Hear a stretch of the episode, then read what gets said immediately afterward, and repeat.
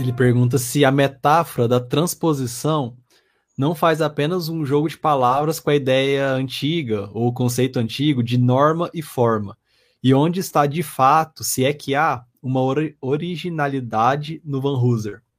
Aí, treta, hein? Aí é fogo no parquinho. Muito bem. Muito bom.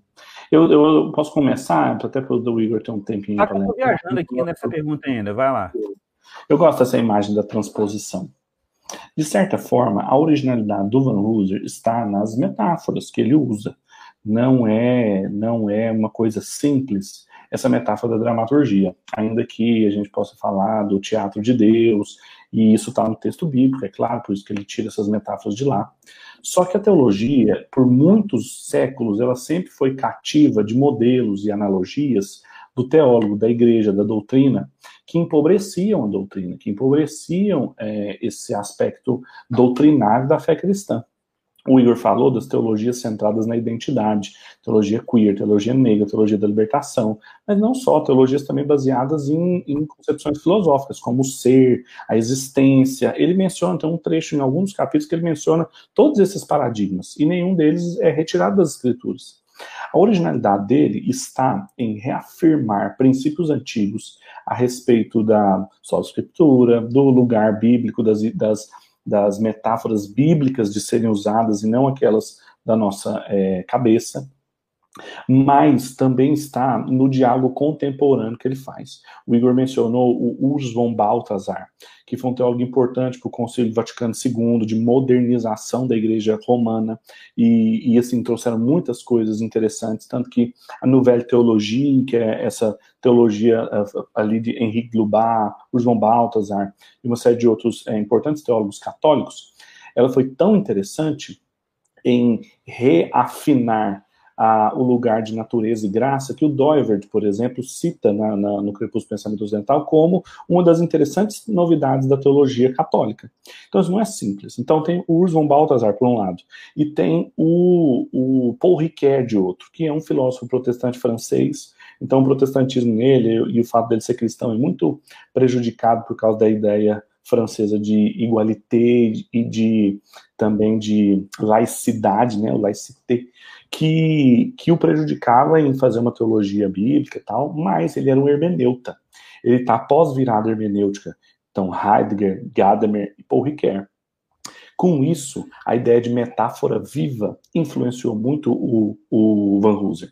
Tem algum lugar no livro, não me lembro, que o Van Hooser puxa uma nota de rodapé e fala, ele fala, basicamente o que eu fiz foi colocar junto Urs von Balthasar com Paul Ricoeur pegando a ideia de teodrama e a ideia de metáfora viva e mostrando como a Bíblia, né, como a Bíblia ela é, é justamente esse, esse, esse, poder dessa metáfora viva que traz eh, luzes para o tipo de drama que a gente vai encenar.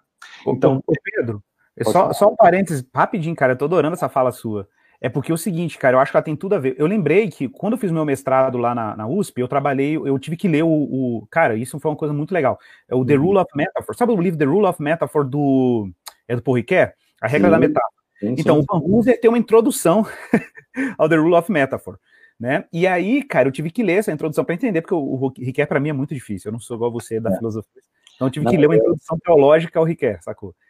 E aí, e aí, velho, o que que rola? Uma coisa que eu lembro, assim, que eu senti muitas vezes na minha dissertação, e eu trabalhando provérbios, é porque provérbios, você sabe que a palavra Mishle, que é a palavra hebraica para provérbio, provérbio não é uma expressão adequada para traduzir Mishle, né? É machal, no singular. O machal é na Septuaginta traduzido como parábole. E parábole é, é um recurso de linguagem, a parábola, né? A parábola é aquele movimento da parábola côncava, né? Você sai de um particular extrai um princípio universal e aplique em outro contexto, né? É a parábola côncava, né?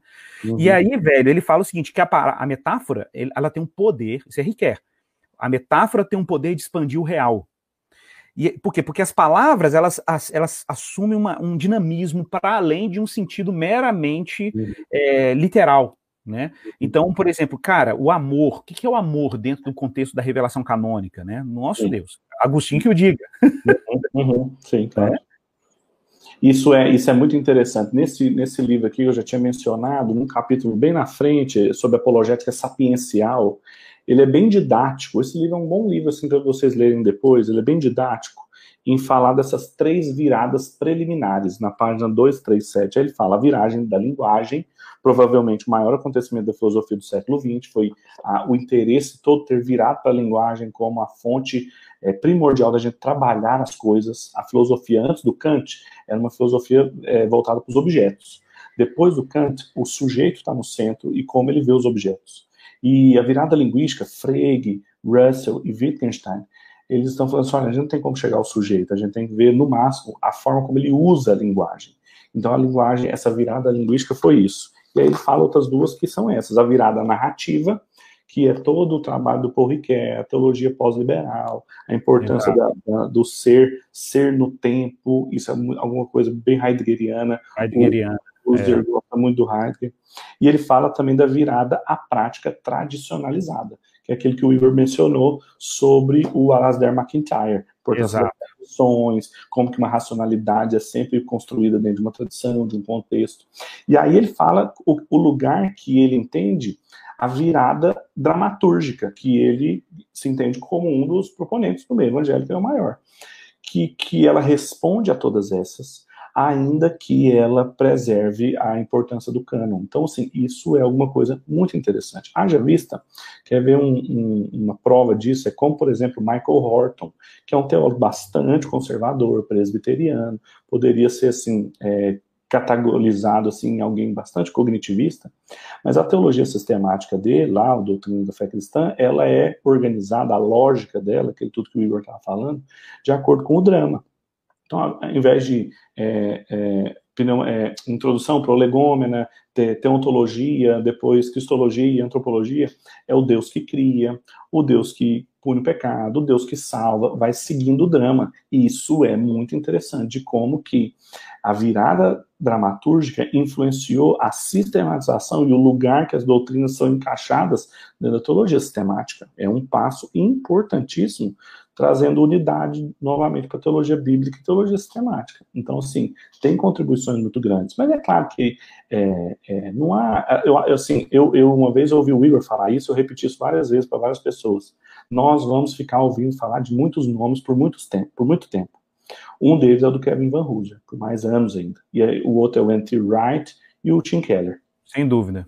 Assim, são Sem pessoas que trouxeram inegáveis contribuições, em diferentes modos, diferentes aspectos, mas nós vamos ouvir muito Sem tempo.